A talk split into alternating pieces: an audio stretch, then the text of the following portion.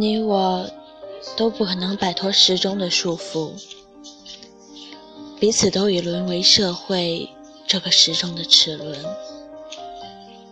一旦少了齿轮，时钟就会出乱子。纵然自己渴望率性而为，周遭也不容许。我们虽然得到了安定，但失去自由也是不争的事实。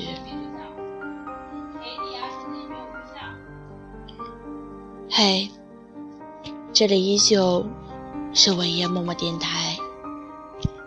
我在播，你在听吗？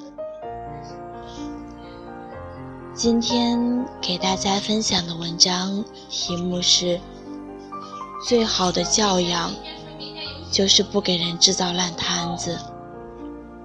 文：李清浅。前几天有个同事和我吐槽，说。单位组织旅游，他负责订票，让同事们把身份证号码发他微信，结果刷刷刷的收到几十条微信，有一半发过来的是身份证的照片，还有的虽然发了身份证号码，却没留下姓名。面对十几张照片。他瞬间傻眼了，为什么就不直接输号码给自己呢？难不成要让他一个一个数字敲出来吗？这种只图自己方便，完全不考虑对方感受的情况，在生活中并不少见。丢垃圾不看可回收与不可回收，两个垃圾箱里乱丢一气。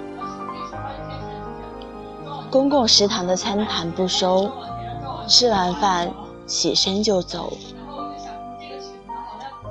去超市购物，拿到购物筐里又不想要的商品，不回归原位，而是随手就放到某个货架上边。林林总总，举不胜举。的确，这样做会让自己很方便。可后续，却必须有人花费大量人力物力为这种不良的行为买单，或者说的通俗一点，叫必须有人帮忙擦屁股。虽然这个词俗不可耐，却直指重点，因为很多时候处理烂摊子的人，真的是要忍着不爽。甚至恶心，才完成的。这几年，“情商”这个词被越来越多的谈及。什么是情商？说白了，情商无非是宁可自己麻烦，也别让别人的方便，一种基本的素养。我现在都记得，在农村生活了一辈子的姥姥。教我的一些待人接物的基本原则，比如，递人剪刀时，一定要剪刀尖对着自己，剪刀把对着别人，一则不容易伤害到别人，二则对方好抓取。姥姥还有一个习惯，那就是吃完饭顺手会把自己的碗洗干净。他总说，做饭容易，洗碗却是个考验人的活。自己吃饭，自己洗碗，谁也不用麻烦。老太太一辈子都这样，从不爱给人添麻烦。而姥姥这种自己吃饭、自己洗碗的做法，我上大学后。在一位教授的身上看到相同的影子。大家知道，老师上课一般会写板书，别的老师下了课就走了，而这位教授每次都会认真的将他写的板书擦干净。开始我还以为是偶然为之，后来发现这位教授每次都这样做。我还特地问过这位教授，为什么每次都要自己擦黑板？他笑眯眯地反问我：“我写的，我不擦，难道等着下一位老师擦吗？”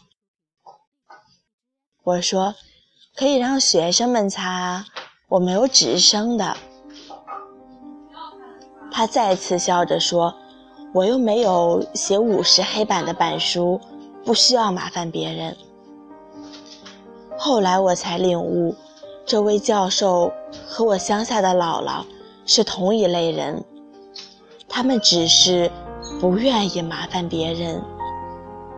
一个是乡下村妇，一个是大学教授，他们身上却闪耀着同样的光芒，那就是。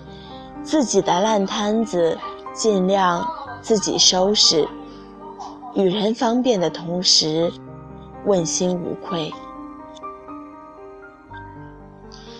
这原本应当是一个人对自己最起码的要求。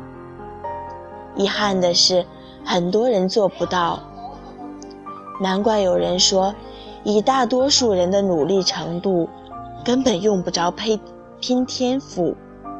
同理，以大多数人为对方着想程度，你只需要稍微体贴一点儿，对方就会很满意。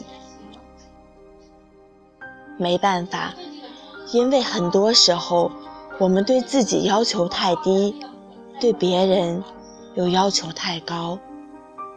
说到底，是没站在对方的立场上，设身处地的。为对方着想。我记得以前曾经去一个远方伯伯家玩，伯伯家有个儿儿子，我应当叫堂哥的。他眼睛不太好，严重弱势。伯伯家东西收拾的都很整洁，东西摆放也都遵循严格的位置，为的。是堂哥方便，可惜当时我不懂，那时候人也小，觉得这儿也好玩，那儿也新鲜，这个也想动，那个也想动。妈妈劝我不要乱动人家的东西，可那时我太淘气了，得到伯伯允许后，禁不住好奇，把堂哥的玩具玩了个遍。我们要回家的时候，妈妈要求我把玩具都回归原位。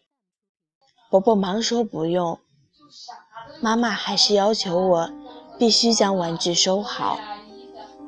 我当时还挺不乐意的，因为伯伯明明说不用了，觉得妈妈太小题大做。回去的路上。妈妈语重心长地和我说：“在得到允许后，可以玩别人的玩具，但是你堂哥眼睛不好，你不将玩具回归原位，他就会找不到，一则会给他带来麻烦，二则还会给人留下没教养的印象。”很久之后，我才明白，这是很重要的一堂课。那就是尽量别让人帮你收拾烂摊子。这不只涉及到一个人的修为，还可以上升到教养问题。什么是教养？不给人制造麻烦，就是最好的教养。这话听上去很简单，做起来也不难。然而，很多人。却无法做到，无非因为我们太利己了，而设身处地的为别人着想，却要麻烦很多。谁都想图省事，人人都图省事的结果，是注定有人不省事儿。因为烂摊子总要有人收拾。想不给人制造麻烦，设身处地的想一下就好了。试想一下，你愿意给人收拾烂摊子吗？如果不愿意，那么就尽量从不给人制造烂摊子做起吧。今天的文章分享就是这样了。如果您听过本期文章之后有什么感想，可以在屏幕下方的评论处打上您的看法。